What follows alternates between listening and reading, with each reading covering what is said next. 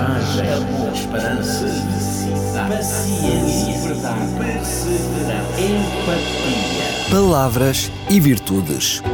Um programa onde a origem e o sentido das palavras abraçam as virtudes que inspiram a vida. Com a apresentação de Jorge Machado. Olá, amigo ouvinte, é sempre um prazer estar consigo. Hoje quero falar-lhe de uma palavra que abrange o que há de mais belo e mais extraordinário em cada um de nós. Estou a referir-me aos sentidos. Leonardo da Vinci, ao escrever sobre os cinco sentidos, dizia que estes, os sentidos, são o guia e os servos da alma. E na verdade, não há nada em nossa inteligência que não tenha passado pelos sentidos. Com eles sentimos e contemplamos o que há de mais belo no mundo que habitamos. A natureza que cobre o nosso planeta está repleta de maravilhas que são capazes de nos causar algum deslumbramento e até assombro. Pese embora o grave, a grave degradação causada na natureza pela ação humana, mas ainda assim não podemos deixar de maravilhar-nos perante aquilo que, ao contemplarmos, é capaz de intervir em nossas emoções e proporcionar-nos momentos de prazer, deleite e bem-estar. Quantas vezes, ao assistirmos a um pôr do sol, nos sentimos envolvidos por uma atmosfera de paz que nos leva a pensar quão belo é ainda o mundo e quão gratos nos deveríamos sentir por estarmos ali a olhar e a participar do ciclo da vida. Quantas vezes olhamos deslumbrados para o céu estrelado numa noite de verão e contemplamos um turbilhão de cores e pontos luminosos que parecem dançar no firmamento enquanto a lua brilha intensamente. O arrobo emocional é de tal forma que muitos que passaram por essa experiência não a conseguem descrever por palavras. A 11 de novembro de 2011, a Fundação New Seven Wonders, com sede na Suíça e com apoio de diversas entidades, entre as quais a Unesco, apresentou o resultado de uma campanha realizada em todo o mundo com o objetivo de serem nomeadas aquelas que seriam consideradas as sete maravilhas do mundo natural. Entre as 77 candidaturas selecionadas, as mais votadas foram a floresta amazónica e o rio Amazonas, que abrange, como sabemos, vários países da América do Sul, a Baía de Ha Long, no Vietnã, as cataratas do Iguaçu, na Argentina e Brasil, a ilha de Jeju, na Coreia do Sul, o Komodo, famosa ilha na Indonésia, o Parque Nacional de Puerto Princesa nas Filipinas e a Montanha da Mesa na África do Sul. Qualquer destas maravilhas da natureza, seja pela sua biodiversidade, eh, ou pelas paisagens, ou ainda pela contribuição inestimável para a vida no planeta, tem sido ao longo do tempo a atração de milhões e milhões de turistas. É impressionante pensarmos que nenhum daqueles prodígios naturais é fruto do acaso. Por trás de cada uma das inúmeras maravilhas que contemplamos na natureza, podemos perceber a mão de um Deus onipotente, inteligente e amoroso. A impressão digital desse mesmo Criador está em nós, bem visível também na forma como nos criou, com todas as faculdades sensoriais que possuímos e que nos tornam de facto a maior de todas as maravilhas por ele criadas.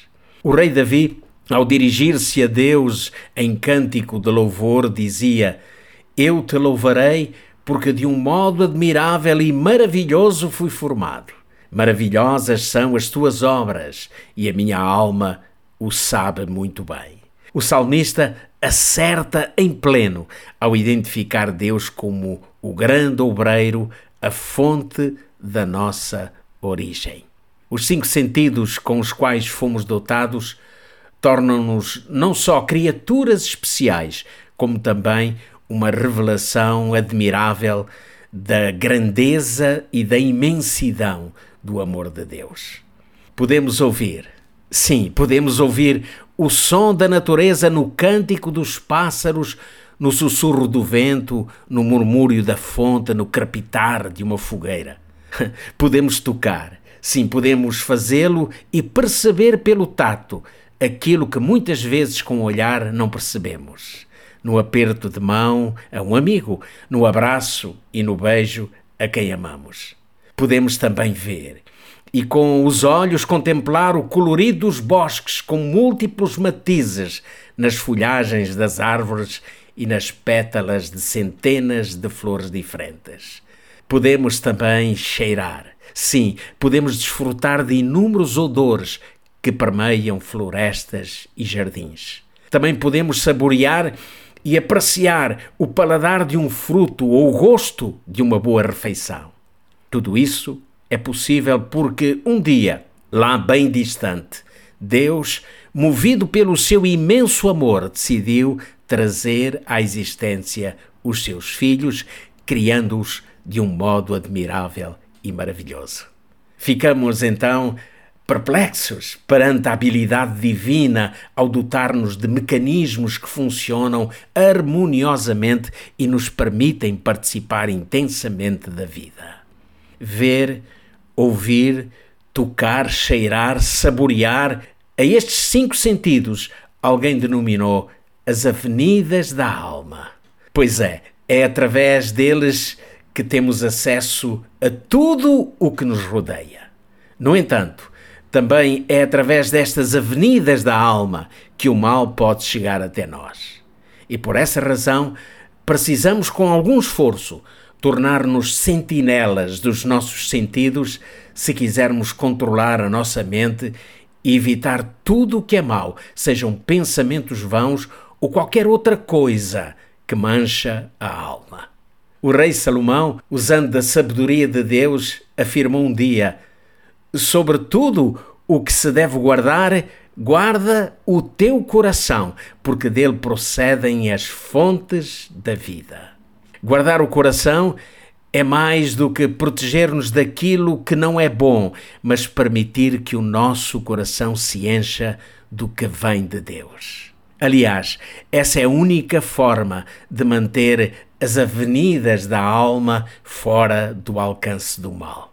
O rei Davi, ainda na sua juventude, percebeu perfeitamente isso ao declarar: Escondi a tua palavra no meu coração para não pecar contra ti esconder a palavra de Deus no coração, expressar-lhe cada dia gratidão por tanto que nos ama e confiar na graça salvadora de Cristo, nos manterá seguros até o dia do encontro com Jesus. E assim termino hoje. Estimado ouvinte, voltaremos a encontrar-nos numa próxima edição de Palavras e Virtudes. Espero por si. Até breve coragem, amor, esperança, paciência, verdade, perseverança, empatia. Palavras e Virtudes. Um programa onde a origem e o sentido das palavras abraçam as virtudes que inspiram a vida. Com a apresentação de Jorge Machado.